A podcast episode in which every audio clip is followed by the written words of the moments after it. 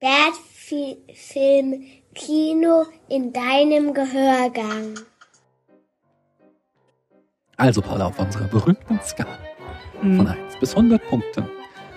Wie viele Punkte bekommt erst einmal Diamantenfieber? Damit fangen wir an. Da, da, da, da. Und Diamantenfieber ist in einem ganz tiefen Bereich dieser Skala. Ja. Und zwar wird es ein neuer Rekord. Ja. Neuer Tiefpunkt. Ja. Ich gebe ihm 20 Punkte. Und ich weiß noch nicht mal, wofür ich die gebe. Ich gebe ich gebe ihm sogar 25 Punkte. Ach, Und ich weiß es auch genau, nämlich für so die letzte halbe Stunde oder so, oder vielleicht waren es auch nur 20 Minuten, so, die waren nämlich durchaus unterhaltsam. Nicht 100, nicht 200, nein, er heißt 300. Hast du eine Entscheidung Ich habe eine Entscheidung. Ja. Ja, wie viel? 30 Punkte und alles für die Bilder. Der Rest Ja, geht mir genauso. 30 Punkte. Ja. 30 Punkte. Schöne Bilder. Super Snack. Mach, äh, Snack. Super Snack. Mach weiter schöne Bilder, aber hör auf, Geschichten zu erzählen. Ich hätte gerade Verstanden? gedacht, ein Snack war der Film Nein, wirklich nein. nicht. Äh, diesmal haben wir drei Filme für, ah, nee, drei Nüsse für Aschenbrödel Drei angefilmt. Haselnüsse für Echt, Aschenbrödel. das ist drei Haselnüsse. Ja, ja, ja. Ich hätte ihm ja eine faire Note gegeben, aber wenn du, Schlechter als äh, Dings hier. schlechter 300. als Diamonds are Forever und schlechter als 300. Ja, wenn du ihm 90 Punkte gibst, kriegt er von mir einen Punkt. Wir können natürlich nochmal hingehen und beide eine vernünftige Note geben, aber ansonsten Okay, dann kriegt er 80. irgendwie dann kriegt er 10 von mir. Ich gehe nicht runter. Ich gehe nicht hoch. Ja, ich glaube, mit 45 Punkten ist der gut bedient, Film im Schnitt. Das war gemein. Ich, wieso? wieso? Es war total von dir übertrieben, ihm 80 Nein. Punkte zu geben. Das spiegelt nur meine positiven Gefühle wieder. Einen großartigen Film namens Point Break. Zu Deutsch Gefährliche Brandung. Ich habe mich für die 50 entschieden. Boah, warum? Der ziemlich grottig ist. Er kriegt von mir ein bisschen mehr. Ich gebe ihm 65. Das ist aber auch sehr wenig. Ja, wieso? So zwei Drittel. Und der macht halt Spaß. So ist es halt überhaupt nichts irgendwie Niveauvolles. Wir sprechen heute über Babel. Genau. Ich bin schon wieder bei den Ritter der Kokosnuss. Vergleichen. Ja, Ja, machen wir mal einen, einen Director's Cut und dann darfst du deine Note für das stimmt. Überarbeiten. Verbessern. Genau. Und bis dahin darfst du es einfach ignorieren. Ähm, gut, dann bekommt er also 64 Punkte. Mhm. Wenn ein Film das schafft, halt, äh, dass es mir beschissen geht, aber das auf eine gute Art, gute Art und Weise schafft, dann bin ich damit einverstanden. Aber bei dem bin ich es eben nicht. Macht er nicht gut. Und deswegen kriegt er von mir nur 58 Punkte. Hannah Arendt gucken wir den ersten Film äh, von einer Regisseurin. Er kriegt von mir 54 Punkte. Oh lala. Ja, das war ein fataler Fehler, die Ritter der Kokosnuss. Ich sag doch, vergiss den Film 62 einfach. Also, dann machen wir 70. Ist das jetzt dein letztes zum Wort? zweiten und zum dritten. Es geschah in einer Nacht. Genau. Das Problem ist einfach, dass ich ähm, den Rittern der Kokosnuss so wenig Punkte gegeben habe. Wenn das nicht gewesen wäre, dann würde dieser Film wahrscheinlich so an die 70 Punkte von mir kriegen. Das wird jetzt ein Meme. Ja, dann kriegt er eben 58. 58. 58, ja. Okay, ich glaube, ich gebe ihm 66. Goldfinger. Sagen wir mal äh, 59. Ja, 59. Na, super. Aber sehr viel von diesen Punkten hat Gerd Fröbe äh, verdient. Jetzt ist schon schmerzlich. Äh, Ich habe der hat 70 Punkte gegeben und Goldfinger kriegt entsprechend dann nur 67 von mir. Heute befassen wir uns mit dem Film. Blair Witch Project. Also, wenn ich das so ganz objektiv betrachte, müsste er 55 Punkte kriegen. Gemessen an Ritter der Kokosnuss. Genau. Hier gibst du. Ich äh, gebe ihm 75 Punkte. Äh, whatever, welchen Film schauen wir heute? Wir haben schon Monster AG geschaut und besprechen den heute. Ich will jetzt endlich mal die Punkte vergeben. Ja, dann gib Ja. mal die Punkte. 65. Aha, Ja, ist ja jetzt mal. ein bisschen mehr als die Ritter der Kokosnuss, aber eben auch ein bisschen mehr. War schon, war okay, war cool, war auch, ich erkenne auch an, dass es viel Arbeit war, aber es war nicht herausragend. Von daher auch eher so im 60er Bereich, aber ich würde sagen ein bisschen mehr, weil er ja auch eine ganze Menge richtig gemacht hat. Ich gebe ihm 68 Punkte. rice cake I've done him in. Harmless potshot at a rabbit, and I'm a murderer, a killer. Mother always said I'd come to a bad end. What in Hades were you doing here anyway? I can't say that I've seen you around here before. No. If you're going to get yourself shot, do it where you're known.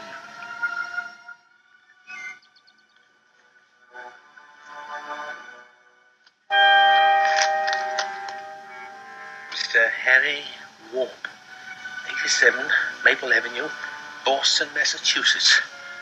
Well, Warp, you're a long way from home. By the looks of it, you won't get back for Christmas. No. Might have a cold, hard winter. You might keep here a long time, an awful long time. Too long for me, Harry. Yes.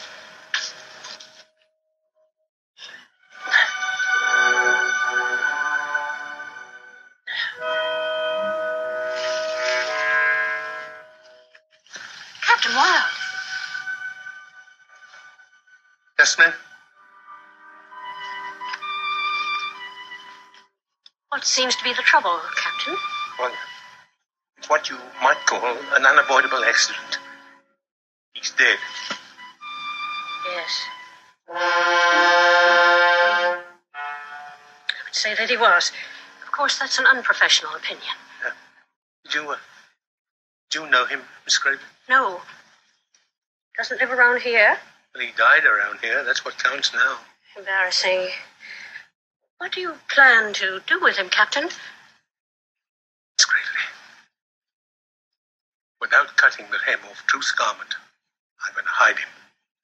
Cover him up. Forget him.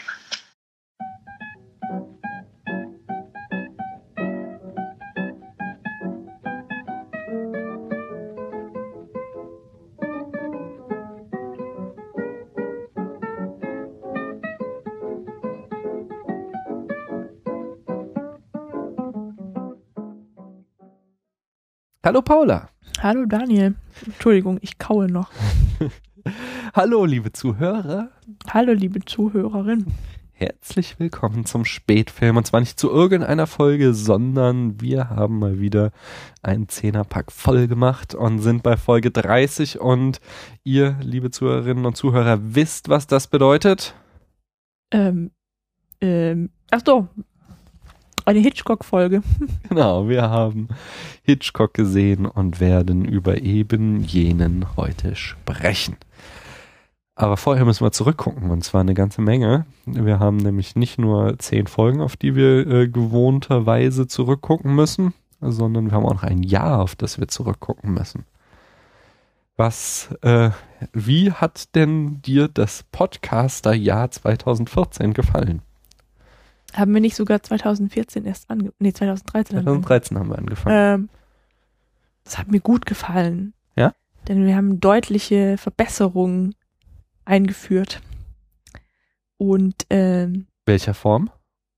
ach so, ich finde, wir sind eloquenter geworden. Oh, ho, ho. Mhm. Ja, wir kriegen langsam Routine, nicht wahr? Ja. Außerdem haben wir so eine schöne Podcasting-Location gefunden. Auf unserem Balkon. Achso, im Sommer. Ja, die Outdoor-Folgen, doch die machen schon ziemlich viel Spaß. Wir sind äh, 2013 schon umgezogen und haben jetzt eine neue Wohnung mit einem total schönen Balkon. Wo uns aber leider die Stadt Frankfurt gerade den äh, Berg Taunusblick zubaut mit neuen Hochhäusern. Äh, aber naja, man kann ja So ein Teil vom sagen. Taunus sieht man noch. Genau, so, was so südlich ist, das sehen wir noch. Mhm. Aber ist ganz nice und da lässt sich gut podcasten. So. Und ähm, sind dir denn irgendwelche Folgen in Erinnerung geblieben, besonders von dem letzten Jahr? Ja, 23. Mhm. The Master. Mhm. Die Outdoor-Folgen Die haben wir halt. halt auf dem Balkon geguckt. Genau, Die Hard. Mhm. Haben wir nicht auf dem Balkon geguckt. ähm, natürlich die letzte, das Aschenbrödel. Ja. Das heißt, die drei Nüsse derer. Ähm, so den Anfang des Jahres, da weiß ich halt nicht mehr so. Wir genau. fingen an mit Hannah Arendt, Folge 15. Mhm. Äh, wir das Ja. war gleich der erste Film aus den Vorsätzen des vergangenen Jahres. Und zwar ähm, ging es da um meine Vorsätze mit äh, dem äh, weibliche Regisseure, also Mhm. Regisseurinnen. Äh, der war von Margarete von Trotha, der Film. Mhm. Und äh, hat mich ja sehr enttäuscht, nicht? War ich ja. Da Mhm. fing ja meine e- erste Hassphase des deutschen Films an, die sich in diesem Jahr weiter ausgebaute hat, bis wir dann 23 geguckt haben. Äh, Ja. Danach haben wir Zeugin der Anklage geguckt. Ja, das weiß ich auch noch. Das war, hast du in Mhm. Folge 20 als die größte Überraschung in dem Zehnerpack genannt, weil du dir den Film ganz anders vorgestellt hattest und ich konnte Mhm. mich gar nicht mehr an den Film erinnern, obwohl ich den mal als Kind gesehen hatte. Dann Folge 17 Eme und Jaguar, wo ich mich wieder aufgeregt hatte. Ja. Ne? Äh, Folge 18, eine Folge Jurassic Park mit dem Matthias.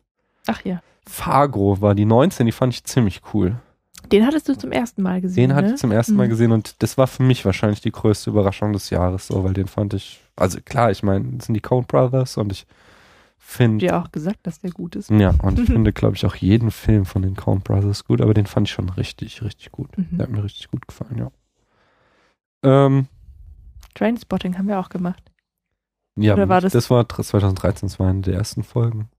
So lang ist das, Das schon ist schon her. so lange her, genau. Das ist mir noch so gut in Die Erinnerung. 20 war Vertigo. Mhm. Ne? Unsere neue Nummer 1 äh, äh, in den Charts werden unsere Hörerinnen und Hörer noch später hören. Haben wir auch auf dem Balkon besprochen. Genau. äh, 21 war Days of Future Past, das Telegramm. Da hatten wir gar, gar keine Zeit und haben den so dazwischen geschoben. Wieder hatten wir keine Zeit. Ähm, da, da, da waren wir gerade so beschäftigt, dass wir irgendwie nicht richtig zum Podcasten kamen. Außerdem wollten wir da die ganze Zeit Sathura machen, so rum. Mhm. und haben sie nicht auf die Reihe gekriegt. Und haben dann, weil wir den Film im Kino geguckt haben, hatten wir einfach Lust drüber zu sprechen und haben ohne großes Primborium da eine Folge draus gemacht. Dann habe ich dich gerade missverstanden. Ich meinte, du hast gerade gesagt, dass da hatten- nicht dazu hatten- kamen, oder, oder? Ja, genau, wir hatten, wir kamen in der Zeit nicht dazu äh, zu podcasten mit großartigen Vorbereitungen. So. Und deswegen haben wir dieses äh, Telegramm, nannten wir das doch, gemacht, wo, wo ich irgendwie Mhm. nur die Eckdaten genannt habe und dann haben wir einfach so über den Film gesprochen, was uns aufgefallen war. Mhm. Das war mein, mein Lieblingsfilm des letzten Jahres. Hm. Master 23 hast du schon gesagt. Die Hard, das kleine Weihnachtsspecial im Sommer. Mhm. Point Break, da fingen die ganzen Actionfilme an. Äh, dann große Pause bis Nos Nosferatu. Ähm, Babel, James Bond Double Feature, die weiteren Actionfilme. Und zum Schluss drei Haselnüsse für Aschenbrödel. Hast du denn irgendeine besondere Filmszene aus diesem Jahr noch in Erinnerung, die dir besonders im Gedächtnis geblieben? Ja, aber leider habe ich nur das Visuelle in Erinnerung. Aber du weißt nicht woher, oder was? Doch, das war aus Die Hard ähm, die Szene, in der Bruce Willis durch so einen Lüftungsschacht kriecht. Mhm. Und dann sagt er irgendwas mit, Das ist äh, California the Sunshine State. ja, Macht er so einen Witz. ich weiß nicht, irgendwas mit Sonne aus dem Hintern oder so. Hm. Ich weiß nicht, irgendwie kann ich mich daran erinnern. Ich weiß, dass, da, dass Die Hard so Sprüche lustig? viele, genau, Hm. Ähm, Zitate kamen, Ja. wo ich gar nicht wusste, dass die da ihren Spr- Ursprung hatten. Ja. Stimmt, du hast zum ersten Mal äh, Die Mhm. geguckt. Äh, hatte ich auch. Ich hatte mehrere Szenen. Also ich hatte einmal äh, aus Fargo die Schlussszene, äh, wie die, wie Marge und ihr Mann da im Bett Mhm. liegen und irgendwie uns geht's doch so gut und irgendwie so, so ein bescheidenes, glückliches äh, kleine Leute Ende, was ich sehr irgendwie mir gut gefallen hatte. Und obwohl ich ja den Film äh, schlecht fand, die, die Disco-Szene aus Babel, die hat mich halt auch sehr begeistert. Ja. Genauso wie bei, Ja. wie die Verfolgungsjagd aus, ähm, aus Point Break, die ja auch der Film mich eher enttäuscht hat, aber diese Verfolgungsjagd zu Fuß, ja. wo sie diese extra ähm, Kamera gebastelt Mhm. haben, um sie überhaupt drehen zu können. Ich glaube, Point Break war der Film, bei dem ich zwischendurch geschlafen hatte. Und habe ich noch überlegt, und war ich doch eingeschlafen. Ach ja. Hast du denn auch gute Vorsätze fürs Jahr 2015? Jetzt Podcast technisch. Nicht wirklich eigentlich, bin ich ziemlich zufrieden so. Ja, ist ja ganz cool. Ja. Mhm. Ich habe jede Menge Vorsätze wieder. Ähm, natürlich weiter, äh, aber ich denke, das ist auch jetzt schon fest im Programm. Äh, eine, mindestens eine Regisseurin pro Zehnerpack. Mhm. Das darf ruhig mehr sein, aber sollte nicht weniger sein. Äh, ich hätte auch gerne wieder mal einen Gast oder noch lieber eine Gästin dieses Noch Jahr. lieber eine Gästin. Ja, ich, Mhm. es gibt so in diesem, äh, wir arbeiten ja auch mit diesem Potloff-Plugin für, äh, für, für WordPress, um den Podcast aufzuzeichnen, äh, nicht aufzuzeichnen, aber halt zu veröffentlichen. Und da gibt es so eine kleine Statistikseite auf der Rückseite und da steht halt auch, äh, wie viel Prozent äh, männliche äh, Teilnehmer am Podcast und wie viel Prozent weibliche Mhm. Teilnehmerinnen. Ähm, und zwar natürlich bis 2014 immer 50-50 bei uns. Und jetzt äh, durch diese eine Folge, in der Matthias dabei war, sind jetzt irgendwie 51 zu 49 Prozent. Und das geht Das nicht. Ja. müsste dann wieder ausgeglichen werden. Aber dafür hast du doch mal einen mit unserer Tochter gemacht. Die Aber nee, nicht in der Reihe. Spätfilm, ne? Hm. Nur, äh, war nur privat. Vielleicht kommt es nochmal irgendwann als Bonus-Feature. Und ich wollte ja ein paar äh, Lieblingsfilme mal endlich einbringen. Weil wir nie Filme gucken, die ich toll finde. Hm. Nein, ist natürlich ein Scherz. Aber äh, trotzdem hatte ich mir mal so ein paar Sachen, die ich halt besonders toll finde, wie der Pate, äh, Children of Man, ähm, Lost in Translation, Stand by Me, ähm, den habe ich nur als Kind halt einmal gesehen und fand den total geil und Mhm. wollte den deswegen noch unbedingt mal wiedersehen. Und außerdem Wonder Boys, Lahan, ähm, und jetzt hatte ich doch noch. Ach so, genau. Außerdem, äh, das haben wir letztes Jahr. Ist Wonderboy ist der mit Michael Douglas? Genau. Und ja, nee, Also äh, ähm, Dozent genau. und hat eine Schreibblockade. Und mit, wie heißt der hier, Iron Man als sein Kumpel und genau, Spider-Man spielt auch noch mit. genau, Spider-Man spielt, also nicht als Iron Man und Spider-Man, aber die Schauspieler halt nicht. Den fand ich halt auch total super. Ich, den den habe ich schon zweimal gesehen, aber es ist beide Mal echt lange her. Wir haben letztes Jahr in den Vorsätzen auch gehabt, eine der großen Trilogien zu machen. Das haben Aber wir nicht nicht geschafft. Nee. Ähm, aber äh, das steht auch immer noch auf dem Plan, dass wir Herr der Ringe besprechen wollten. Ist denn eigentlich ähm, Star Wars eine, eine Hexalogie? Nee, also das kommt jetzt halt drauf an, wen du fragst, nicht? Wenn du irgend- irgendeinen Nerd fragst, dann sagt er, so, nee, gibt nur drei Star, Star Wars Filme, der Rest. Das sind die anderen drei halt. Die, genau, die anderen drei, das Mhm. sind die, die nicht genannt werden dürfen. Aber ähm, andererseits, wenn du halt siehst, wieder was für ein Hype um diesen äh, 10 Sekunden Teaser Mhm. zu Teil 7 im Internet ist, dann äh, ja, eigentlich sind es halt schon. Dann müsste es ja eine Septalogie sein. Hm, Ja, es wird ja noch mehr. Es soll ja dann jedes Jahr einer kommen. in Zukunft. Jedes Jahr. Ja, die machen eine neue Trilogie, Oh, die machen Spin-offs, die machen alles Mögliche. Mhm.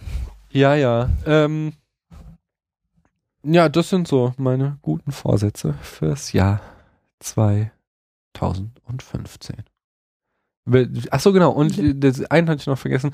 Äh, was noch hinterher wollten wir uns dann noch mal intensiv mit dem Werk von äh, Quentin Tarantino auseinandersetzen. Du wolltest das. Ich wollte das Mhm. als Vorsitz, habe ich uns aufgezwungen. Du schmeißt ja dann, wie letztes Jahr sicherlich immer mal wieder, äh, deine Filme rein. Ich habe nochmal nachgeguckt, so bei deinen guten Vorsätzen war, haben wir, glaube ich, alles geschafft. So, es waren alle Filme, die du gerne gucken wolltest, sind reingekommen letztes Jahr. Ich weiß es nicht mehr. Also Du weißt es auch nicht mehr, was du dir gewünscht hattest. Du Also hattest dir Fargo, The Master Babel. gewünscht, Fargo, Babel, ähm, James Bond. Das war so eine spontane Geschichte. Ähm, ähm, ähm. Äh, Ich weiß auch nicht mehr. Ist ja egal. Mhm. Ich denke, ähm, ich gebe jetzt unseren Hörerinnen und Hörern mal den zweiten Teil unserer Charts auf die Ohren. Und äh, wir widmen uns mal den Film, den wir gesehen haben. Ganz genau. Die hart. Ja, ungefähr so. Entschuldigung, stirb langsam. 70 Punkte. Vielleicht sind 60 Punkte fast zu viel, aber da, nee, ich fand den auch, ich fand den, Denke nee.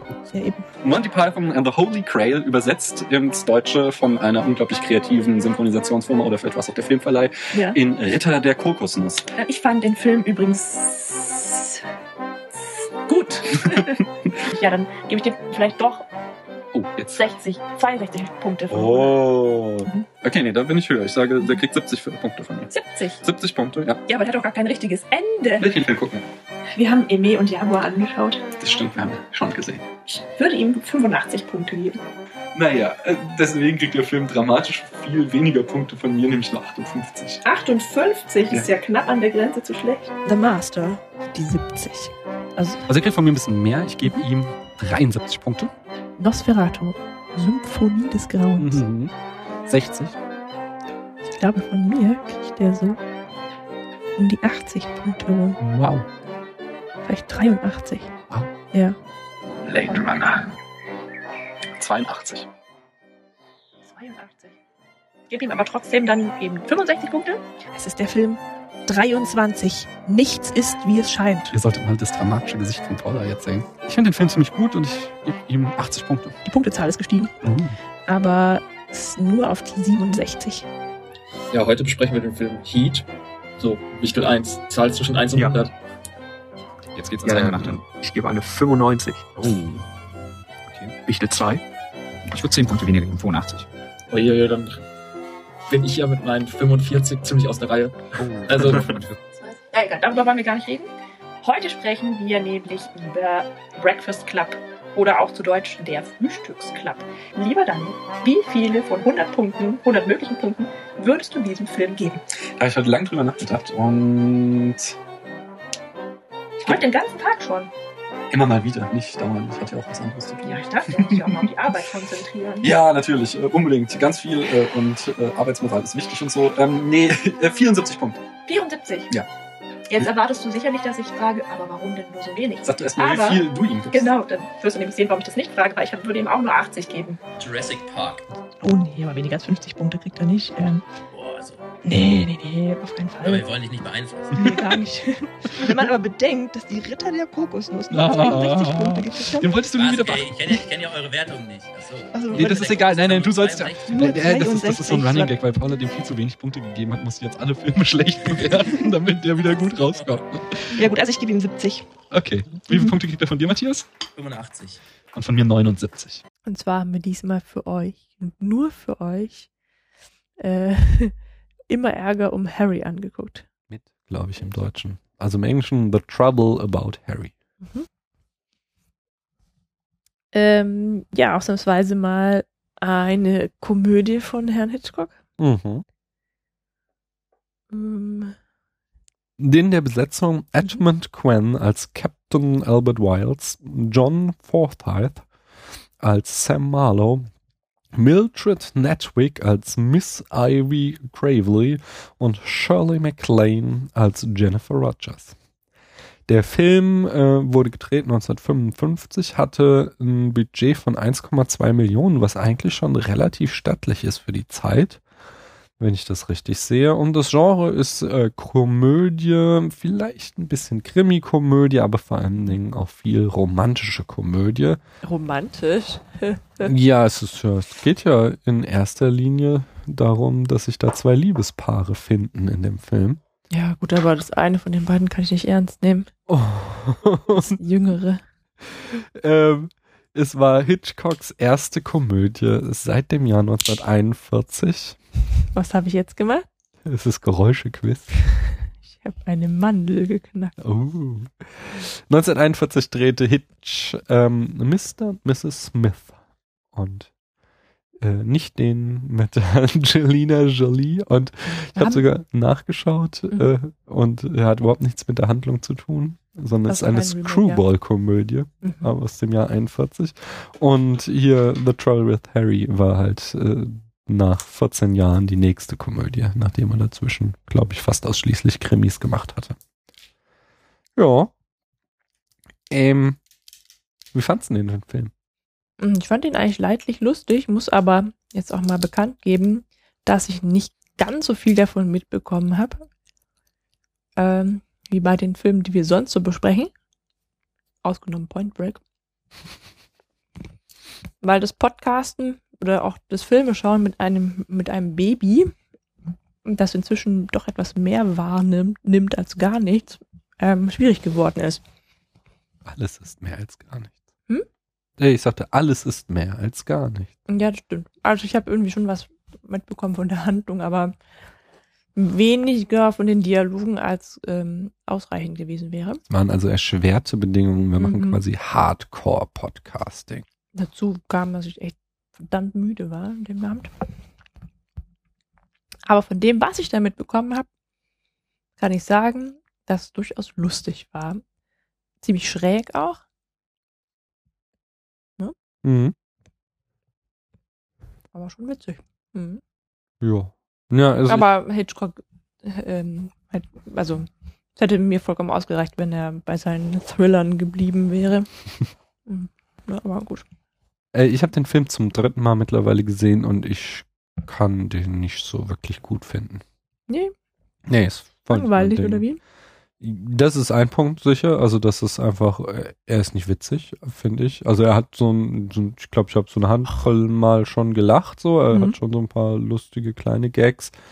Aber es ist jetzt nicht so irgendwie, dass ich mich kugel. So, also ich, ich muss halt jetzt immer wieder an diesen äh, Buster Keaton, der General denken. So, okay, das ist halt Slapstick und ich stehe halt, okay, das war aber hier auch viel Slapstick. Mhm. Und ich stehe halt auch War voll auf Slapstick, albern, wenn oder? es gut gemacht ist. Und ähm, äh, da habe ich mich halt, und der, weißt du, der Film ist von, was nicht, hast nicht gesehen, 1920 sowas. Und ich habe mich halt gekringelt vor Lachen, weil ich den so gut fand. Mhm. Und das war jetzt halt nicht so, es war halt mehr so, manchmal so, ging so die Mundwinkel nach oben.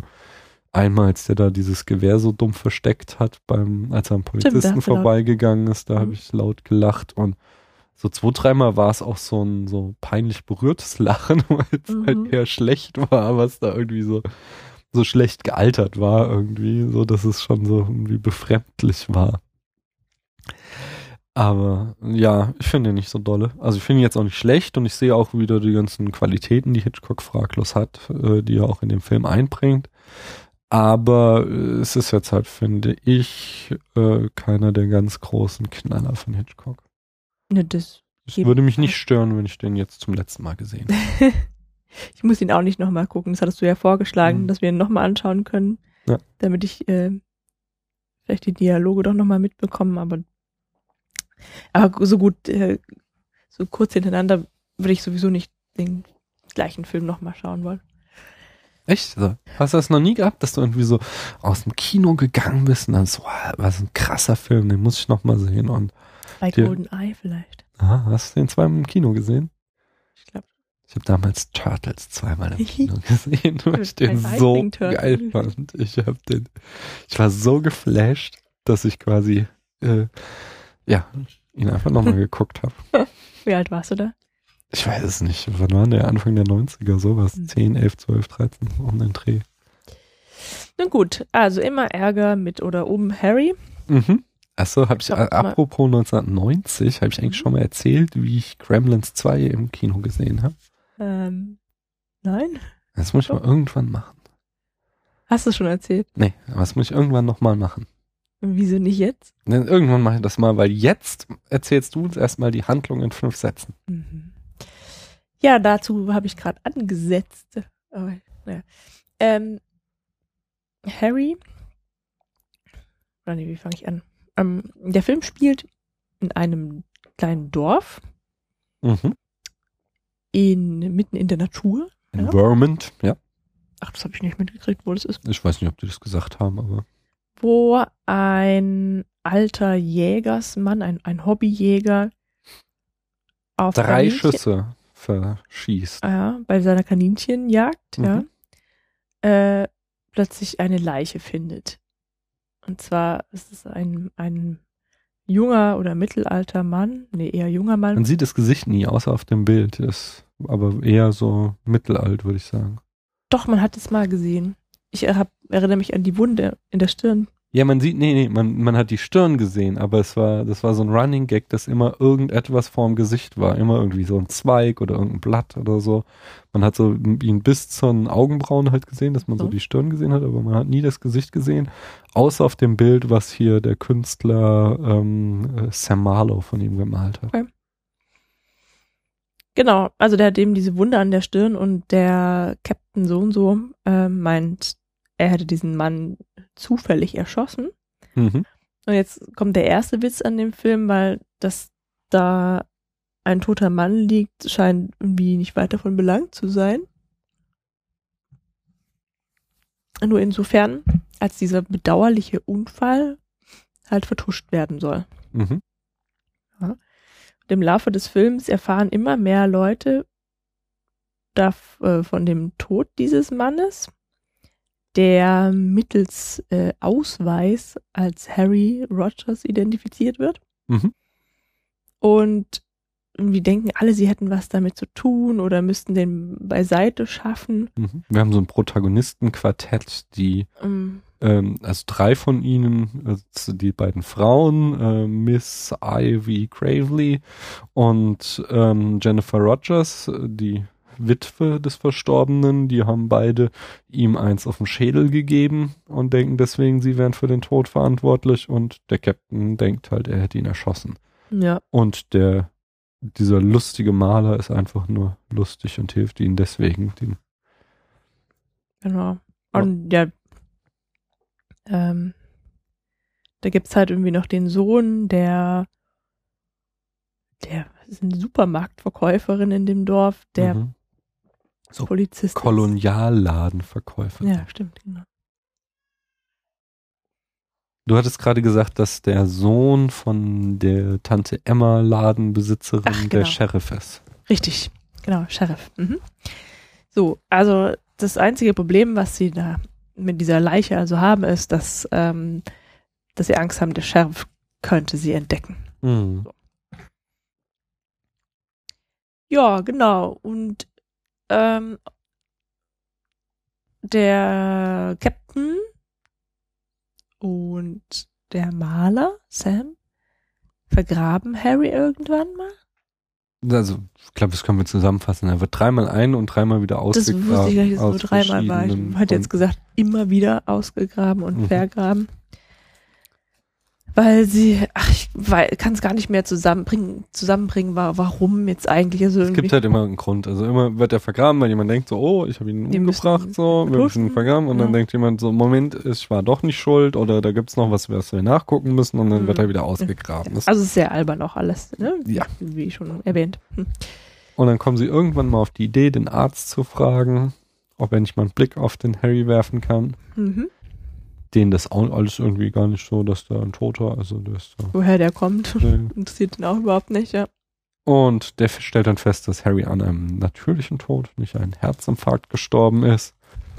Woraufhin sie ihn waschen und seine Kleider irgendwie äh, sauber machen und dann da wieder auf die Lichtung legen und am Ende findet ihn, ach so genau, wie schon ganz am Anfang, der kleine Junge, der Sohn von Frau Rogers. Äh, Wer aber nicht, der aber nicht der Sohn von Harry ist, weil Mhm. der, ach, jetzt habe ich auch den Namen dieses Kindes vergessen. Der Arnie. Ach nee, ja stimmt. Ähm, der, der ist das Kind aus erster Ehe von Frau Rogers. Oder noch nicht mal Hm. Ehe, aber irgendwie Hm. das Sie Kind von Harrys junges Bruder. Ding sich verliebt und äh, gleich geheiratet. 50er, offensichtlich wird er schnell geheiratet, wie in Mhm. dem Film äh, auch zu sehen ist. Und äh, gleich in der Hochzeitsnacht den äh, bekommen oder so, also ziemlich Empfangen. schnell empfangen, ihn empfangen und dann ist der Mann aber schon verstorben und Harry war der Bruder des Verstorbenen, der sie nur aus Pflichtgefühl geheiratet hat und Mhm. äh, darüber war sie so sauer, dass sie quasi ihm davongelaufen ist oder irgendwie der Art. Ach, weil sie irgendwann rausgefunden hat, dass er sie dass er sie nicht liebt, sondern nur aus Pflichtgefühl Ah, geheiratet hat. ich auch nicht so, weil. Mhm. sie ja Witwe war quasi. Und Aber die hat mich total gestört. Die hat, also diese, dieser Charakter hat mir gar nicht gefallen. hm, Die war voll Hm. ja, merkwürdig. eigentlich war die halt äh, ganz schön modern für ihre Zeit. So alleinerziehende Mutter, äh, die äh, äh, ja, ja, auch noch taffe Frau so quasi in den 50er ja, aber Jahren. sie hat ja trotzdem immer sich einen Mann gesucht. Äh, Ja, natürlich, das ist dann halt auch das Thema und mh, jetzt Hitchcock ist jetzt auch nicht irgendwie, wie wir schon mehrfach betont haben, derjenige, der hier irgendwie besonders äh, starke Frauenbilder nee. äh, Die hatte auch so eine- eine ganz furchtbar infantile Art. Ja, aber das, die war halt, genau, die war so voll auch auf Kind getrimmt, auch Mhm. mit dieser Frisur und so. Irgendwie, es sollte halt so der süße kleine Fratz sein. Nicht? Mit einem Kind. Mit dem Kind. Ja, gut. Mhm. Das ist ja, das Kind war ja quasi nur Plot Device. Das ist, hat sich auch die ganze Zeit selbst beschäftigt. Es hatte einen lustigen Dialog mit, genau, es hat ja einen toten Hasen zum Spielen gehabt. Ja. Die 50er, wo man seine Kinder noch mit toten Hasen hat spielen lassen. ähm, sag mal, irgendwas wollte ich jetzt eigentlich noch sagen. Ach so, genau, genau. Das Ganze dann äh, vor diesem Hintergrund verlieben sich nämlich dann äh, der Maler Marlowe in Jennifer Rogers und macht ihr auch gleich einen Antrag und sie willigt ein so. Und außerdem der alte Captain äh, Albert verliebt sich in die alte Jungfrau Miss Ivy Gravely und die heiraten zwar nicht, aber ja gut. Sind glücklich. Genau. So, und das ist dann so vor diesem Hintergrund quasi so eine kleine Liebesgeschichte noch. Mhm. Ich erzähle mal ein paar Fun-Fakten über Mhm. Spaßfaktoren. Genau. Oder nee, Quatsch, Nee, nicht Fakten. Faktoren, Spaß- Spaßfakten über die Produktion, denn da gibt es durchaus Bemerkenswertes. Jawohl. Nicht meinen Das ist ersten. immer der beste Teil. Ach, danke.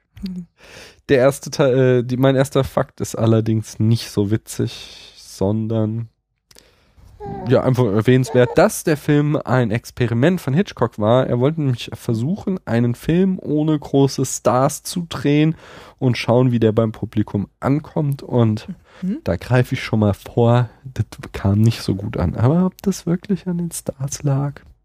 Ja, aber Shirley MacLaine ist doch Was war eine ihr geworden. Debüt? Und da kommen wir gleich zum ersten großen Fun Fact. Mhm. Denn das Casting von Shirley MacLaine war, ähm, äh, war wirklich äh, wie in einem äh, Bilderbuch, quasi äh, Cinderella Story par excellence. Und zwar begab es sich, dass der Produzent Herbert Coleman ähm, an der Ostküste unterwegs war, auf der Suche halt nach Locations, wo sie den Film drehen konnten und äh, sich von dieser Aufgabe einen Auszeit nahm, um mit seiner Frau einen Trip nach New York zu machen und dort seine äh, wohl schon erwachsene Tochter zu besuchen. Mhm. Jene Tochter wiederum empfahl ihm, er solle sich auf dem Broadway das Musical The Pajama Game angucken, äh, mit Carol Haney in der Hauptrolle. Und Coleman äh, schaute sich das dann an mit seiner Frau und er war so begeistert von der Leistung der Hauptdarstellerin, dass er direkt nach der Vorführung backstage ging, um sie vom Fleck weg für ähm, immer Ärger, Ärger mit Harry äh, zu engagieren und dort backstage erfuhr er, dass an jenem Abend äh, Carol Haney krank gewesen war und ihre Vertretung auf der Bühne gestanden hatte, Shirley MacLaine. Nein. Und so kam sie an ihre erste Filmrolle zum Debüt von äh, In Immer Ärger mit Harry. Das ist schon geil, oder? Dann Traumhaft. standen die Dreharbeiten des Films unter einem äh, ziemlich schlechten Stern. Oh nein. Nämlich, äh, der Film spielt, wie ich schon sagte, in Vermont, also so, ähm, wie sagt das, New England, Nordostamerika und äh, das ist aus einem ganz bestimmten Grund. Sie wollten nämlich diesen Indian Summer, diesen schönen Herbst äh, dort einfangen mit den tollen, äh, bunten Bäumen auf den Hügeln und Ja. da, da Landschaft ist mir aufgefallen. Genau, da ja. kann der Mhm. Film auch halt auch durchaus glänzen, auch heute noch, dass er halt echt schöne Landschaftsaufnahmen hat mit diesen ganzen Herbstbäumen. Mhm. Das Dumme war allerdings, ähm, als das äh, Team da eintraf, um die Dreharbeiten zu beginnen, Mhm. äh, hatte es ein riesen Unwetter gegeben, das dazu geführt hatte, dass die Bäume schon entlaubt waren. Ähm, also anscheinend haben sie die äh, Panoramashots schon vorher abgedreht oder die wurden irgendwann anders gemacht. Jedenfalls also für die normalen Dreharbeiten äh, waren die Bäume schon entlaubt. Das machte Herrn Hitchcock allerdings nicht sonderlich verlegen, sondern er ließ erstmal seine Crew die Blätter wieder an die Bäume kleben. Was? Ja. Aber es wird noch doller, sage ich dir. Denn äh, sie begannen dann zu drehen mit äh, angeklebten Blättern an den Bäumen. ist doch nicht wahr. Doch, doch, es wird, es, ist halt, es wird noch schlimmer. Äh, aber äh, das Wetter blieb schlecht und es fing halt an zu regnen und es hörte nicht mehr auf. Äh, daraufhin äh, verlegten sie den Dreh erstmal in eine Turnhalle vor Ort. Mhm. Ähm, und in dieser Turnhalle wäre äh, Hitch fast gestorben. Denn eine Kamera, die auf einer Empore stand, äh, um, äh, es gibt eigentlich nur einen so einen äh, Shot von weiter oben auf die Crew zu filmen, äh, die fiel von eben jener Empore herunter und verfehlte Hitch nur um wenige Zentimeter. Und das war wohl ein, also die Dinger sind halt irgendwie mehrere hundert Kilo schwer oder so, diese alten Kameras, so dass der einfach Mus gewesen wäre. So. Ähm, allerdings wurde das Wetter immer nicht, immer blieb weiterhin schlecht und äh, diese Dreharbeiten in der äh, Turnhalle waren halt auch nicht das Grüne vom Ei und auch besonders nicht das Gelbe. Denn äh, diese Turnhalle hatte den großen Nachteil, dass es, äh, dass der Regen so aufs Dach trommelte und ihnen die ganzen Tonaufnahmen versaute, weswegen dann Hitch, ich hatte das auch schon bei Vertigo Melee erwähnt, er hasste äh, Außenaufnahmen und hier beweist es sich mal wieder, warum. Er konnte die Bedingungen nicht kontrollieren und er sagte, hatte dann irgendwann genug und sagte so, jetzt reicht's so, wir gehen nach, zurück nach Kalifornien ins Studio. Hm. Und sie packten halt ihr ganzes äh, Team und Equipment ein, fuhren nach Kalifornien ins Studio und äh, jetzt hatte er natürlich das Problem mit dem Herbstlaub das er da gerne haben wollte. Weil Kalifornien ist ja sommerlich warm, auch in dieser Jahreszeit und nichts mit bunten Bäumen. Woraufhin Hitch dann erstmal kistenweise das Herbstlaub aus Neuengland nach Kalifornien transportieren ließ, um dort das ganze Studio mit bunten Blättern zu füllen. Wahnsinn. Das hat so viel gekostet. Ja, wahrscheinlich waren das die Kosten. Was es nicht, super Überleitung, äh, Paula, vielen Dank. Was nicht so viel gekostet haben kann, war nämlich die Titelsequenz. Die war gezeichnet vom äh, Künstler Saul Steinberg. Was ist die Titel? Äh, am Anfang äh, das Intro, also wo wir die, die ganzen Schauspieler und so, und da waren noch so Strichzeichnungen. Hast du das nicht mehr im Kopf? Nee, gar nicht. Das ist sehr schade, denn äh, diese, obwohl sie nur 3000 Dollar gekostet hat, soll sich orientieren am Faux-Naiv-Stil von Paul Klee. Hm. Und äh, Kann sein, dass ich da gar nicht hingeguckt habe. das ist natürlich ein Drama. Faux naiv. Ja, das ist der Stil von Klee anscheinend. Faux-Naiv. Uh, Wie schreibt man das? Ähm, äh, F-A-U-X. Also und naiv halt, so französisch mit so. Nee, nee, Faux meinte ich. Mhm.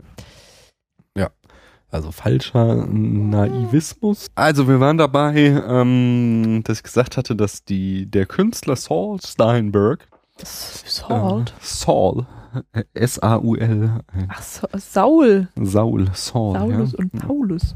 Genau, aber Mhm. ich kenne ihn jetzt aus der Serie Breaking Bad. Da gibt es so einen Anwalt, der heißt Saul und der hat auch diesen Mhm. schönen äh, Werbespruch Better Call Saul. Ist ja herrlich. Nicht wahr? ähm, Habe ich gesagt? Aus Breaking Bad ist das. Mhm. Äh, Hast du. der hatte die Titelsequenz gemacht und äh, die in dem Faux-Naiv-Stil von Paul Klee. Da konntest du dich nicht mehr dran erinnern, hast du gesagt? Ja, ich habe es Äh, einfach nicht gesehen, mhm. Und ähm, das ist ein bisschen schade, weil äh, bei aller Kritik, die ich ja schon ähm, geäußert hatte an der äh, an dem Film, merkt man dann halt auch schon wieder Hitchcocks Klasse. Und jetzt würde ich nämlich ins Fi- filmische Erzählen einsteigen, Ja. weil er mit dieser ähm, Titelsequenz und der darauffolgenden Exposition halt sofort den Ton für den Film setzt. Ähm, nämlich das nächste, was wir sehen, sind so die äh, herbstlich bunten äh, Hügel von äh, Vermont und äh, oder Vermont, Vermont wird es glaube ich ausgesprochen.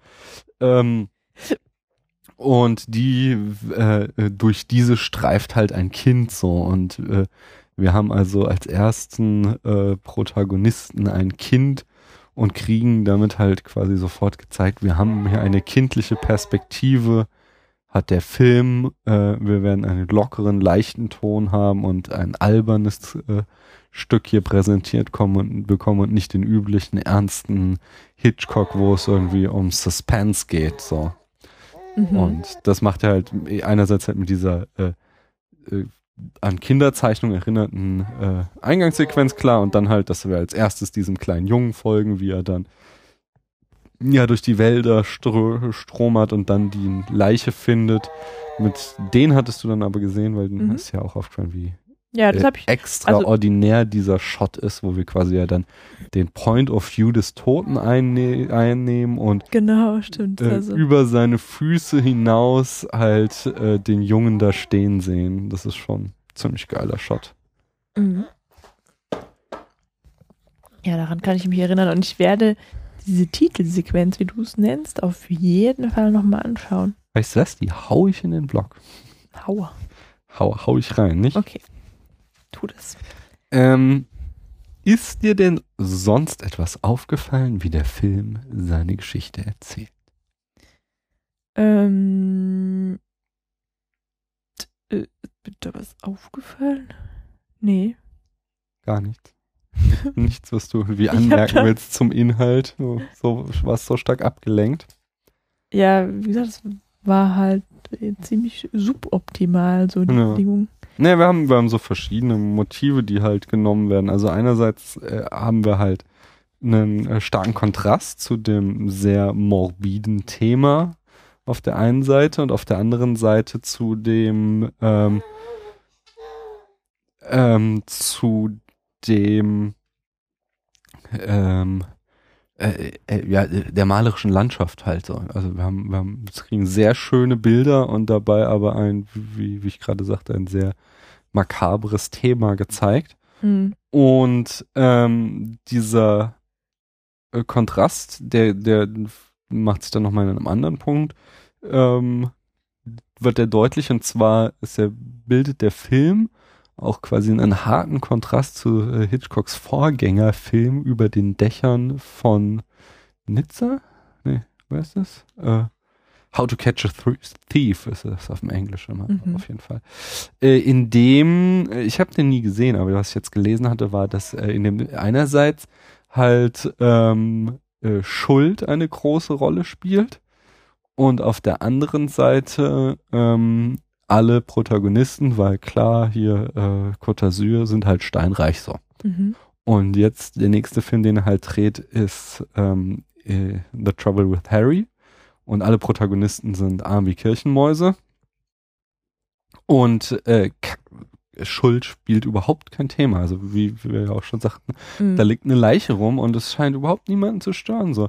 Und es wird halt auch immer mit Ein, ein, ein Missgeschick ist es, ja. Genau, ja, aber nein, aber es ist Mit auch, es ist, scheint auch niemanden irgendwie emotional zu involvieren, so, sondern Mhm. das wird, macht er auch gleich klar mit, als da Miss Ivy vorbeikommt und sie sieht da den Toten liegen und was sagt sie, oh, das ist aber äh, was? Und äh, als erstes äh, stupst sie mit dem Fuß dagegen, so. Mhm. So, so quasi wie, als wäre der halt irgendwie eine tote Katze, so. Ja. Und guckt so, ja, ich glaube, der ist tot, so irgendwie. Und, ja, das ist das, was ich halt albern genannt habe vorhin mhm.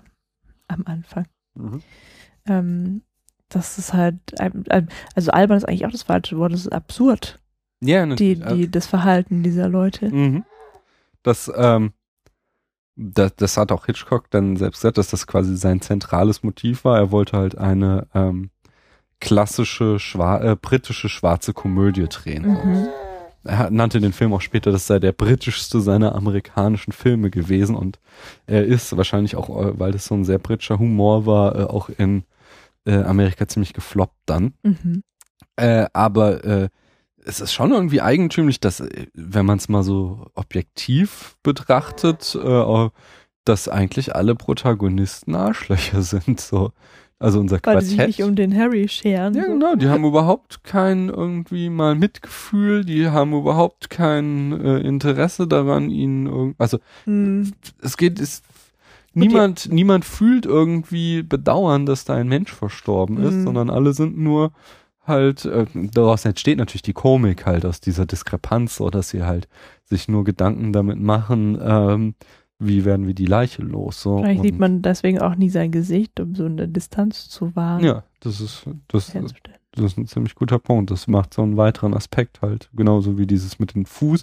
Ich habe beziehungsweise, ich Mhm. habe mir sogar, ich kann mich gerade nicht erinnern, ich habe mir hier notiert Füße, also ähm, dass es halt äh, teilweise, also dass halt offensichtlich mehrere machen, ihn so mit den Füßen anstupsen. So. Ja, dieser, dieser Arzt, der stolpert halt über die Füße, ne? ja, ja Und dann okay, kommt das- der Landstreicher, der ich glaube, der macht das klaut. auch, vor, bevor er die Schuhe klaut, äh, dass er halt äh, ihn erstmal mit so einem Fuß anstupst. Ich meinte jetzt komplett. um zu testen, ob der tot ist oder ob er schläft, so, ne? Ja, Hm. ja. Ähm, dann, und der Einzige, der halt interessiert daran ist, so das Schicksal des armen Mannes aufzuklären, ist halt der Sheriff und der wird quasi als Volltrottel dargestellt, so. Ja, nicht als Volltrottel, aber so als, ähm, als, was, was sagen Sie mal, das, das sei irgendwie so ein Spinner, der sich wichtig machen möchte vor der Polizei, so. Ja, ja, aber das ist auch so irgendwie, er hat ja auch diesen Dialog da mit dem Künstler, wo es darum geht, dass äh, Jagen in der Gegend verboten ist und der Künstler fragt, warum und der Polizist sagt nur so, weil ich es verboten habe, so, weißt du. Hm, Also okay. der wird schon irgendwie unsympathisch dir gemacht, so. Obwohl Hm. äh, er halt eigentlich der Einzige ist, der irgendwie moralisch korrekt handelt, dass er halt da äh, auf der Suche ist nach einem Toten, der möglicherweise in der Gegend ist. Ja. Okay, obwohl es mal moralisch dann darum vielleicht fragwürdig ist, einem armen Bettler die Schuhe abzunehmen, nur weil man glaubt, dass ein Bettler nicht so schicke Schuhe hat. ja, aber der hat halt realisiert, dass da irgendwie ein Mord geschehen ist. Hm. Was ja offenbar nicht so war, aber erstmal sieht's ja so aus und das, das Wort Mord oder Mörder kommt ja bei den anderen gar nicht, Ja, äh, fällt ja gar nicht. ja, das ist immer Und- eine, eine Kleinigkeit, ein Problem. Genau, und dann ist ja ja so, dass der fremd ist. Genau, das war eigentlich das war ganz lustig irgendwie, ne? So am Anfang ähm, sagt der, sagt der Captain, ja, wenn er schon, wenn er schon stirbt, warum stirbt er dann nicht zu Hause? Mhm. Oder so. Das fand ich ganz witzig. ähm, genau, es gibt eine Person, die Harry kennt und das ist ja seine Frau, seine Witwe. Mhm. Und die interessiert sich nicht dafür, dass er tot ist, weil sie sich nicht für ihn interessiert, wie sie Mhm. behauptet. Und das ist so, das, deswegen ist sie, oder sie ist in diesem Quartett dadurch halt wirklich die krasseste, dass sie da so, so cool bleibt, obwohl Mhm. es ihr Ehemann ist, um den es da geht. Und Ja. sie ja tatsächlich Angst haben müsste, dass sie halt irgendwie von der Polizei gefunden wird. ja, das stimmt. Als der kleine Junge den Toten gefunden hat, dann holt er sie ja auch erst dazu Mhm. Und sagt dann irgendwie zu ihr, ist der tot? Und sie meint, das wollen wir doch hoffen. so, und dann gehen sie wieder. Ja. Ist schon krass. Ja. Ähm, Achso, und die, die Ivy hat ja wenigstens auch noch irgendwie, sie hat ja auch die Angst, dass sie ihn umgebracht hat. mhm. hätte aber auch, also sie, hat, sie hätte ja dann quasi in Not Notwehr gehandelt. Mhm. Also, Das hatten wir noch gar nicht gesagt, weil er aus den Buschen gestürmt kam und äh, sie dachte, er will sie vergewaltigen, weil er irgendwas stammelte, du bist meine Frau oder so. Und die ja, genau. Erklärung dafür war wohl, dass er sie verwechselt hat mit ähm, Jennifer. Jennifer, weil er wahrscheinlich noch daneben war wegen dem Schlag über den Kopf, den er von Jennifer mit der Milchflasche verpasst Und bekommen warum hat hatte. er das bekommen? Weil er die Ehe vollziehen wollte. Genau. Was auch irgendwie absurd ist, wenn man da offensichtlich zur Haustür kommt und sagt, äh, Jennifer, Baby, ich bin dein Mann und ich will jetzt die Ehe vollziehen. Da würde ich, Mhm. glaube ich, ihm auch eine Milchflasche überziehen. Ja, deswegen, ähm, so im Laufe des Films erfährt man ja dann halt doch, dass er nicht ganz sympathisch war. ja, das stimmt. Und dass es vielleicht auch dann nicht so viel Grund gibt, gerade für diese beiden Frauen zu trauern. Ja. Ja.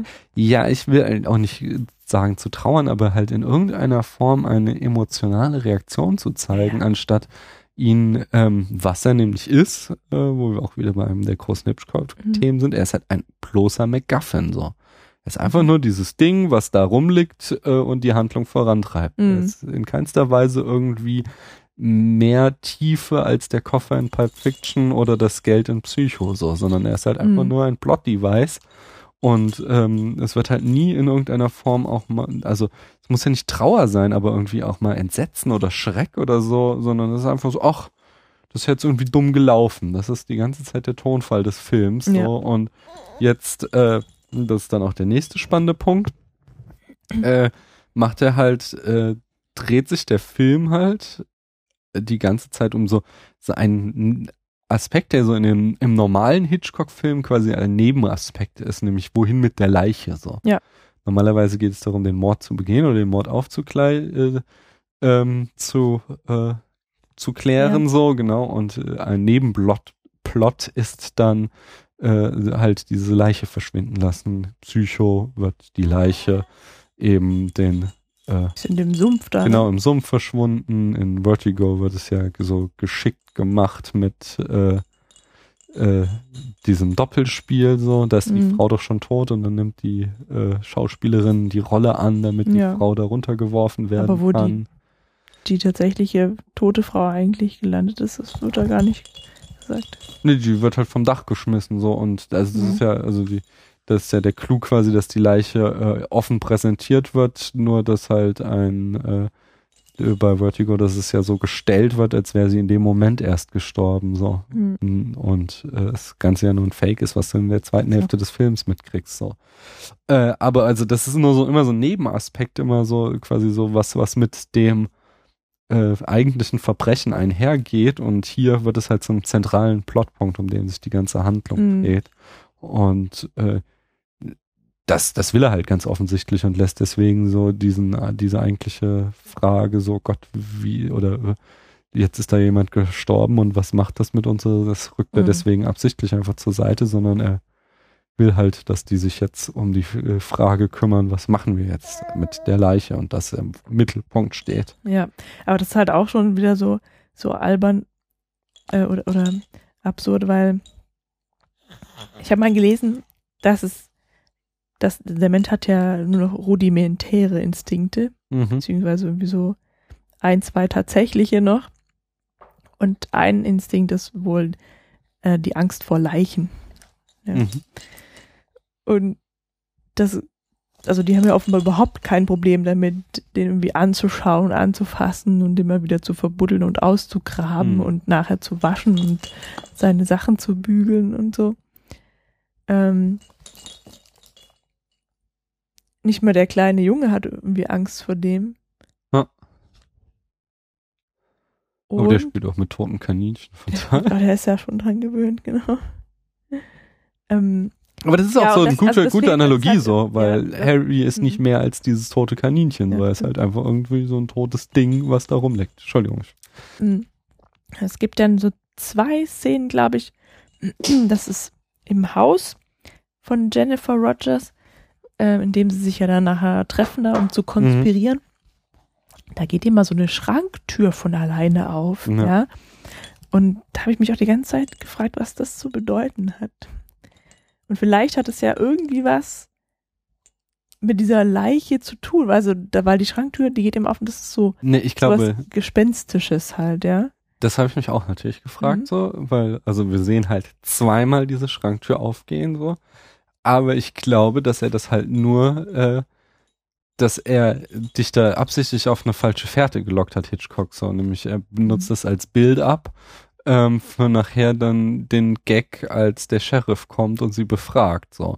Also Mhm. wir haben zwei Szenen, in denen sie halt da irgendwie besprechen, ihr, äh, wie lassen wir die Leiche verschwinden und äh, ohne Einfluss von außen geht so eine Wandschranktür auf, so, Mhm. wo du halt dann so denkst, uh, Geister oder so und äh, und dann äh, später steh, äh, genau, sind sie halt irgendwie Harry da gerade am Putzen, weil wir sagten, sie ihn dann doch wieder äh, schön machen wollen, als sie feststellen, dass sie wahrscheinlich gar nicht schuld sind. Genau, die wollen einfach die Erde wieder wegmachen. Genau, und Mhm. ähm, dann kommt halt der Sheriff so, äh, weil er halt das Bild, was der äh, Marlowe gemalt hat, ähm, von Harry gefunden hat und deswegen so einen Verdacht hat und kommt halt dahin, um die zu befragen so. Und sie müssen halt alles, die ganzen Kleidung und vor allen Dingen natürlich die Leiche ganz schnell verschwinden lassen so. Und äh, dann steht halt so Marlow immer genauso vor dieser Schranktür, äh, während er halt da ausgehorcht wird vom Mhm. Sheriff. Und immer wenn er nur so einen halben Schritt vorgeht, siehst du, wie so die Schranktür sich so leicht öffnet Mhm. und er dann wieder halt so zurücktritt und die Schranktür dadurch wieder zudrückt. Und du denk, geh, gehst halt die ganze Zeit davon aus, in diesem Schrank steckt halt jetzt Harry drinne so. Mhm. Und ähm, dann irgendwann macht halt irgendwie mal zwei Schritte nach vorne und die Schranktür geht ganz auf so und der Schrank ist halt leer und es ist nur wieder Ja, diese, so ein, so ein, so ein Regal, so ein Regal, oder sowas. es kippt um so, Ja. aber es ist halt eben wieder nur diese Schranktür, die von alleine aufgeht Mhm. und ähm, äh, Harry liegt stattdessen nämlich in der Badewanne, also ganz Man sieht auch abseits. wieder nur die nackten Füße. Genau. Und äh, das ist halt, ich glaube genau, dass er das damit gemacht hat, dass er halt, also Hitchcock, dass er halt äh, dir zweimal diese Schranktür zeigt äh, und du denkst so, uh, Geister, jetzt kommt hier irgendwie die große, äh, äh, doch irgendwie Revenge oder was weiß ich, was weiß ich so. Das, Und mhm. am Ende benutzt er das aber nur als Build-up für diesen einen Gag, den er dann da benutzt, dass Mhm. dann Harry eben nicht im Schrank ist, sondern dass es halt einfach nur eine Tür ist, die irgendwie verzogen ist und deswegen nach außen, außen aufgeht. So. ist das ein Mystery? Nee, weil er gibt uns ja die Information. Er gibt uns ja quasi die Information, dass diese Tür äh, sich von alleine öffnet, so wie man das ja von verschiedenen Das sagt Türen Jennifer kennt, gleich so. beim ersten Mal. Die meint irgendwie, Ja. die geht immer alleine Ja, auf. siehst du? Und Mhm. die Information zeigt dann, man ihr dann nicht. die gibt er uns ja zweimal, so dass Mhm. wir halt, wenn wir diese Szene haben und dann halt da, da kommt natürlich dann wieder dieser Meister des Suspense raus. So, wir haben diese Ver äh, dieses Verhör und er steht so ganz auffällig immer vor dieser Mhm. Schranktür und du denkst halt, oh Gott, der steckt da drin so und dabei hast du halt vorher genau diese Information schon bekommen, so, Mhm. ne? Die Schranktür, die geht einfach von alleine auf, so. So kann er dann halt, wirkt dann der Gag umso besser, Mhm. als dann eben Harry nicht im Schrank ist. Ähm, lustig ist ja auch noch, äh, dass es äh, quasi ein negativer Mhm. Whodunit ist. So, es geht im quasi im Gegensatz zum Whodunit, wo rausgefunden werden muss, wer Mhm. hat ihn umgebracht, geht es hier, äh, ist die ganze Handlung des Films, dass herausgefunden werden muss, wer hat ihn nicht umgebracht. So, dass Mhm. ja, Ja, wo- jeder, jeder von sich vermutet, dass er oder sie es war, so. Ach so, oder, meinst du das? und ja. dann am Ende äh, kommt halt heraus, dass er seines natürlichen Todes gestorben, so. Stimmt, weil, also es kommt ja immer eine Person mehr hinzu, die meint, schuld zu sein am Tod Mhm. von Harry. Ähm, eine Sache habe ich noch in meiner Recherche festgestellt, was so ganz äh, spannend ist, was wir im Kopf behalten sollten, auch für die nächsten Hitchcock-Filme, nämlich, dass Hitchcock ein Markenzeichen hat und das ist äh, der Shot aus einem steilen Winkel von oben Mhm. Vogelperspektiven ganz steil nach unten äh, gefilmt äh, an in äh, zentralen Szenen und zwar meistens, wenn dem Protagonisten irgendetwas aufgeht, irgendeine Erleuchtung oder Mhm. oder eine schreckliche Wahrheit, so Sachen. Äh, ich weiß noch, dass uns so ein Shot auch bei äh, Dial M for Murder aufgefallen ist, aber nicht mehr, was gerade auf der Handlungsebene da passierte. Da Ich weiß nur, dass wir da auch so Zimmer von drüber genau gesehen. gestolpert Mhm. sind und sagten, das wirkte wie so eine Überwachungskamera. Mhm. Und den gibt's hier halt auch, diesen einen Shot, äh, äh, ja, High-Angle-Shot, wenn äh, Harry das erste Mal ausgegraben wird wieder. Also sie haben ihn gerade verbuddelt und dann äh, kommt äh, der Captain auf die Idee, dass er ihn ja gar nicht erschossen haben kann, weil eine Kugel hat das Schild getroffen, eine Kugel die Blechdose und das dritte das Kaninchen, die Mhm. dritte Kugel, also kann keine Kugel Harry getroffen haben. Äh, und äh, als sie dann halt wieder anfangen, ihn auszubuddeln, haben wir auch wieder diesen High-Angle-Shot, was halt so quasi da der zentrale. Kann ich mich gar nicht daran erinnern. Sieht man dann das Grab von oben oder was? Sie fangen gerade erst wieder an zu buddeln. So, man sieht ja nie, äh, das, das so. wird ja immer ganz dezent auch Mhm. abgehandelt, so, aber äh, man sieht sie eigentlich immer so von vorne ja, hinter diesem Erdhaufen, Mhm. nicht? Und dann ist dieser eine äh, stehende Baum und daneben dieser eine umgefallene Baum, so, was immer dieses Studio-Setting ist, in dem sich diese ganzen Ein- und Ausgrabszenen abspielen. Aber in dem, in der Szene sieht man es quasi so halt aus der Baumkrone heraus, wie äh, äh, sie da wieder anfangen, ihn auszubuddeln. Mhm. Und das ist eben halt dieser, äh, würde vermuten, dass es diese zentrale Erleuchtung ist, so hey, ich habe ihn gar nicht umgebracht und quasi so für uns, wenn wir es wüssten, wenn wir diese Hitchcock-Regel kennen würden, als quasi Hinweis darauf, so hey, hey, niemand hat Harry umgebracht. So würde ich das jetzt interpretieren. Ja, oder zumindest der Captain ist schuld, schuldfrei. Zumindest das. Wenigstens das. Und das würde ich aber halt äh, auf jeden Fall mal für die nächsten Hitchcocks im Auge behalten, Mhm. diese Art und Weise. Äh, also die, diesen einen High-Angle-Shot. Mhm. Ähm, ja, ich habe noch einen, was nicht. Was, was ich so, ähm, also genau, das eine war, dass der Film ja irgendwie, das habe ich auch schon gesagt, äh, teilweise auch erstaunlich äh, modern wieder wirkt. Also äh, halt, wie gesagt, alleinerziehende Mutter und dann äh, auch äh, für die 50er Jahre Marlow einmal äh, halt äh, Jennifer äh, auffordert, dass sie als Aktmodell ihm zur Verfügung stehen solle und auch so, obwohl sie sich gar nicht kennen, er ihr gleich ihren Rock so hoch hält, nicht? Was, Mhm. äh, also das Der ist nicht war, wirklich hoch, ne? Aber der fasst den an. der fasst So. den an und, und macht halt quasi so einen Fächer daraus. Mhm. So. Und ähm, das ist aber halt äh, von dem Hintergrund der Zeit war das quasi prickelnde Erotik. So, ich kann mir ganz Mir ist es auch aufgefallen. ganz Ja. äh, heftig vorstellen, dass ähm, er da wieder ernste Probleme mit dem Hays Code bekommen hat. Und mit einer anderen Szene hat er garantiert bekommen, nämlich das war, äh, dass ich, äh, dass ja dann irgendwie ein Milliardär kommt Mhm. und äh, die Bilder von Marlow kauft und dieser äh, ja, äh, Lebenskünstler will halt kein Geld dafür, sondern irgendwelche tollen Sachen für seine Freunde und für sich Mhm. so. Oh, zum Beispiel Jennifer kriegt jetzt an jedem ersten des Monats frische Erdbeeren, so, weil sie so gerne Erdbeeren mag. Mhm.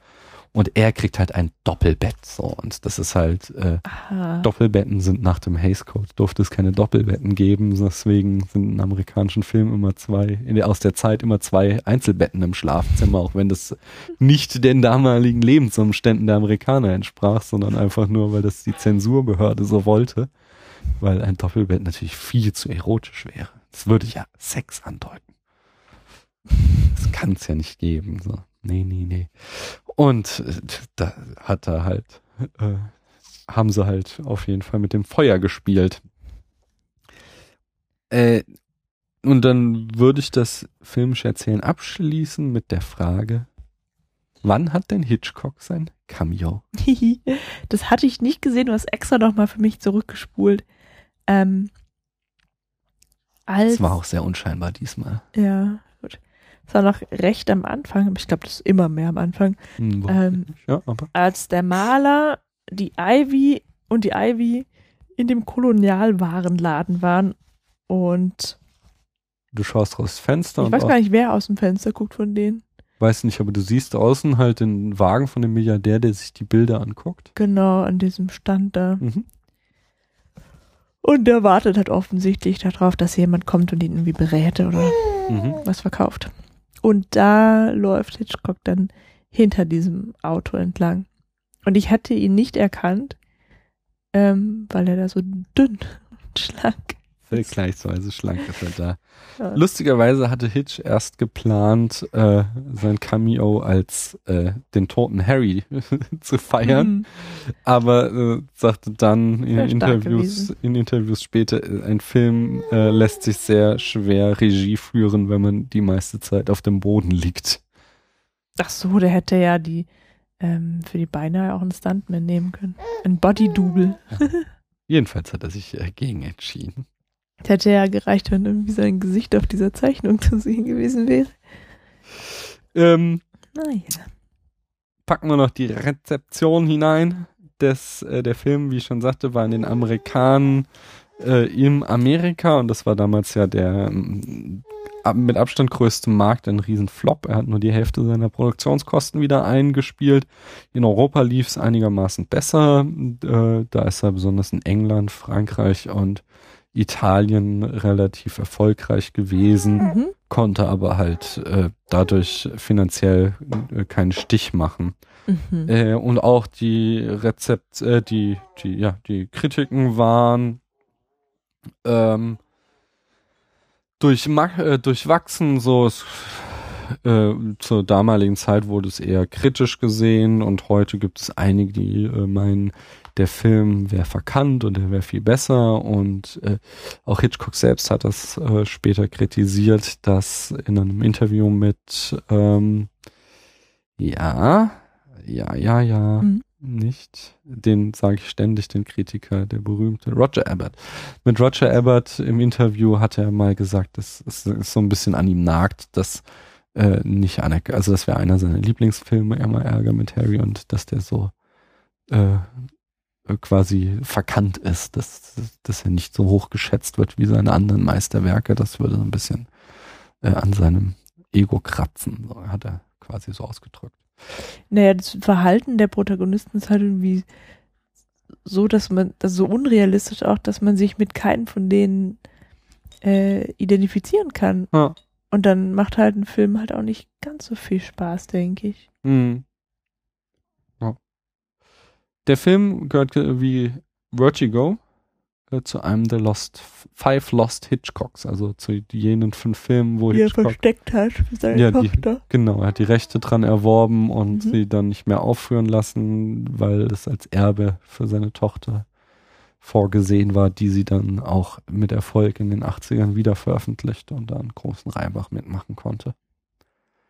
Ähm, der Film hat eigentlich nur einen nennenswerten Preis gewonnen, und zwar Shirley MacLaine erhielt den Golden Globe als beste Nachwuchsdarstellerin. Mhm.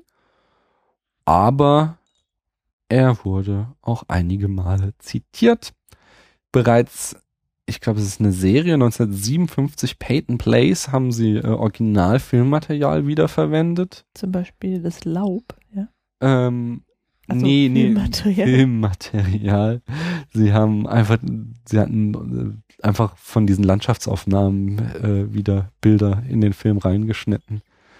Äh, außerdem wird er einmal in Remington Steel äh, äh, referenziert. Im A-Team gibt es eine Folge, die heißt The Trouble with Harry.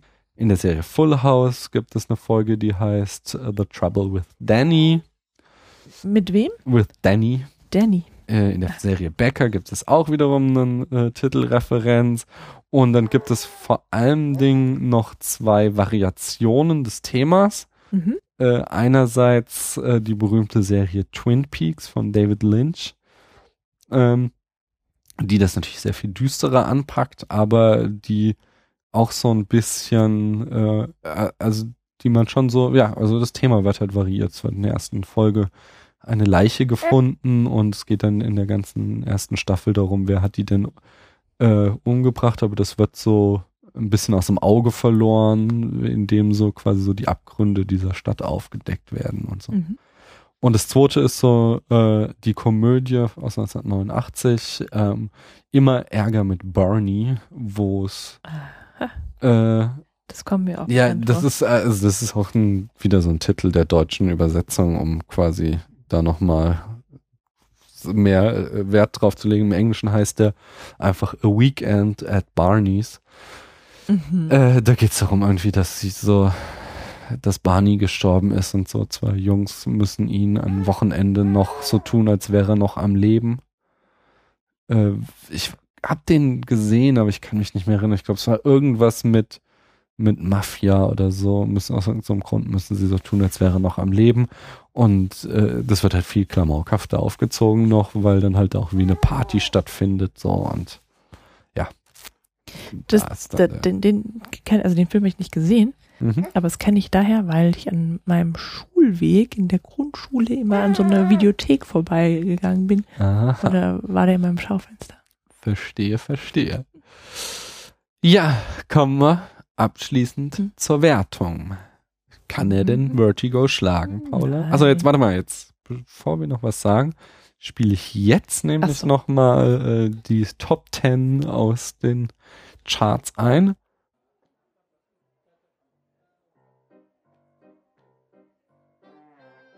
Heute sprechen wir über, Ich glaube, ich brauche sehr viel Alkohol in dieser Folge. wir sprechen über den neuesten Star Trek. Äh, der äh, bis vor kurzem im Kino lief. Er heißt Into Darkness. Aber Ähm, wäre die Zeit nicht schöner gewesen, wenn ich gestrickt hätte, ohne den Film zu sehen? Das wäre sie nicht. Also für mich nicht. Ähm, obwohl ich dem Film nur 80 von 100 Punkten gebe. Was heißt nur? Das sind vier Fünftel. Ja, natürlich. Ja klar, der Film war ja auch, der war ja auch total, also ich wollte jetzt, ich wollte schon sagen, Ja, ja, erzähl weiter, schön. War ja ein Kracher, ja. Ich gebe sogar noch 78 Punkte. X-Men Days of Future Past oder in Deutsch Zukunft ist Vergangenheit. Ja, geil. Ne? Was aber überhaupt nicht zu dem Film passt, denn die Zukunft ist nirgends Vergangenheit. Doch, in der Vergangenheit wird die Zukunft geändert. 79. Ich muss es wieder vergleichen und zwar habe ich damals als kleiner Fanboy Star Trek eigentlich zu viele Punkte gegeben und dem habe ich 78 Punkte gegeben, deswegen kriegt er Days of Future Past 79. Ach, das ist ja genauso wie ich. Achso, lass uns vielleicht erstmal sagen, welchen Film wir geguckt haben. Das ist ja mal eine ganz exzellente Idee. Ja, welchen Film haben wir denn geguckt? Zeugin der Anklage. Denk dran, du findest ihn nur gut. Ja, 72 Punkte. Ist nur gut. Boah, voll fix. Sehr gut ist Mhm. 100 bis 80. Mhm. Na, oder Da kriegt er 90.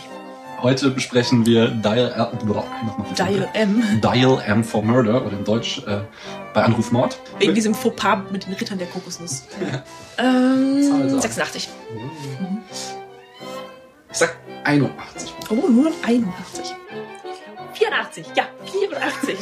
Ist ja fast das gleiche wie 79,5. Wow. Ne, 84 sollen es sein. Top, ich gebe ihm 86. Was? Zwei mehr? Warte, da muss ich nochmal mein Ergebnis überdenken. Ist das Leben nicht schön? Und im Englischen It's a Wonderful Life. Fargo. Blutiger Schnee zu Deutsch. 90. Von mir kriegt er 83 Punkte. Ja, jetzt haben wir so lange um den heißen Brei herumgeredet. Ich sag's jetzt mal dann doch frei heraus. Wir möchten heute über Trainspotting sprechen. Weiß nicht. 94. Nicht, äh, nicht ganz doch. das Niveau von Pulp Fiction. Ihr kriegt nur 90 Punkte. Äh, wir sprechen natürlich über den großartigen Pulp Fiction. Ach, das haben wir bis jetzt noch nicht Das gesagt. haben wir uns jetzt noch nicht gesagt. Mein Gott. Und man sollte ihn schon gesehen haben, denke ich. Und deshalb gebe ich ihm 90 von 100 Punkten. Ich gebe ihm sogar 95. Gut. Bei Psycho habe ich vergessen, eine Sache zu fragen, die ich dich unter der Woche schon Aber du gefragt kannst doch habe. jetzt nicht noch nach... Doch, das wird jetzt schließt jetzt gleich an. Und zwar, wie viele Punkte würdest du Psycho Ah. geben auf einer Skala von 1 bis 100? 100 Punkte! Wirklich? 100 Komplett. Der beste Film, den du je gesehen hast. Es gibt keinen Film, der besser ist. Es gibt welche, die gleichwertig gut sind, aber es gibt keinen, der besser ist. Also ich habe nachgedacht und bei mir kriegt Psycho 87 Punkte. Wir haben Vertigo gesehen.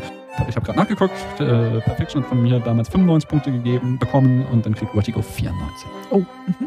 Das heißt, es sind eigentlich, es ist eigentlich volle Punktzahl minus ein Punkt Abzug für diesen Traum. Die Traumszene. Also 99 Punkte. Ja. Woo, fast erreicht. Und ich glaube, dadurch, dass ich ihm wesentlich mehr Punkte gegeben habe, könnten wir auch eine Nummer, eine neue Nummer 1 in den Filmcharts des Spätfilms. Psycho hat vergleichsweise wenig von dir bekommen, oder? Nicht wenig, aber so, ich glaube, irgendwie im 80er-Bereich, 87 oder so. Mhm. Zum Beispiel alles, was mit einem Musikbett hat, damit kann man mich jagen, das finde ich irgendwie ganz Mit schlimm. Musik. Ja, wenn so im Hintergrund so Gedudel kommt, die Leute reden und dann läuft im Hintergrund so. Ach so. Sowas, das kann ich, das, das macht mich kirre, wenn ich das irgendwie. Und jetzt wiederhole ich die Frage nochmal. Kriegt dieser Film denn die 100 Punkte von dir? Nein. Nein, nein, nein. Wie viele Punkte wird er denn bekommen? Also, ähm, ich fand den zwar, also, der Film ist ganz nett, ne? Mhm. Und ähm, eben auch lustig, aber für mich halt keine große Kunst und deswegen bekommt er 55 Punkte von mir. Oh. Ja, was aber ähm, gar nicht so negativ gemeint ist, wie man vielleicht denken mag, weil es kurz über der Hälfte ist, so Aha. nur. Ähm, ja, weil der war dann doch zu langweilig, als dass ich ihn jetzt gerne nochmal sehen würde. Das ist halt einfach uninteressant. Hm. Ja. Ja, ich äh, hatte mir schon im Kopf zurechtgelegt und werde es ihm auch geben, die 66 Punkte und dachte, damit bin ich schon Oh. Schlechter als du. Ja. Äh, und zwar aus, aus ziemlich genau den gleichen Gründen. Gerade für eine Komödie hat er zu wenig Pep. Äh, die Witze zünden nicht gut genug, wie ich vorhin schon sagte. Mhm. Aber auf der positiven Seite ist halt immer noch dieses, was ich eben alles erzählte, dass halt Hitchcock sein Handwerk versteht. Mhm. Wir haben schöne Bilder, wir haben diesen einen großartigen Shot mit den Füßen vor dem kleinen Jungen. Wir haben, ähm, ja, ja hört euch nochmal das Kapitel filmisches Erzählen an. Also Mhm. er steckt da schon wieder eine ganze Menge Subtext mit rein. Ja, das mag ja sein, aber ähm, das ist halt so ein Klamauk, ja. Ja. Und da kann ich dem auf keinen Fall so viele oder mehr Punkte geben als den Rittern der Kokosnuss. Ja, wenn du es mit dem vergleichst, hast du wahrscheinlich recht. Aber ich habe Ritter der Kokosnuss mehr Punkte auch gegeben als 66. Von daher bin ich daher fein raus. Mhm. Hast du sonst noch äh, abschließende Worte für unsere Für Harry? Und Hörer? Achso. Oder für Harry? Möge er in Frieden ruhen. Genau. Ähm, nö.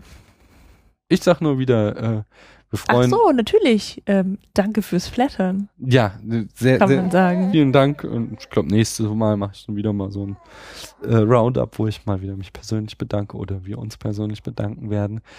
Aber äh, bis dahin äh, freuen wir uns auch weiterhin über tolle Kommentare im Blog. Zur letzten Folge ist da auch einer eingegangen, der sich äh, um Gremlins dreht. Da habe ich einen Blödsinn erzählt. Äh, und äh, ja, Wolltest du nicht erzählen, wie du zum ersten Mal Gremlins gesehen hast? das muss ich mal irgendwann machen, aber jetzt ist ja schon so spät, nicht? So. anders. Äh, ansonsten auch iTunes freut sich immer noch über Rezensionen von euch, über uns. Da Oder so freuen wir uns dann auch. Wir freuen uns dann noch mehr und ja, ihr wisst, wie wir das meinen. In dem Ja. Sinne, man hört sich. Eine schöne Zeit.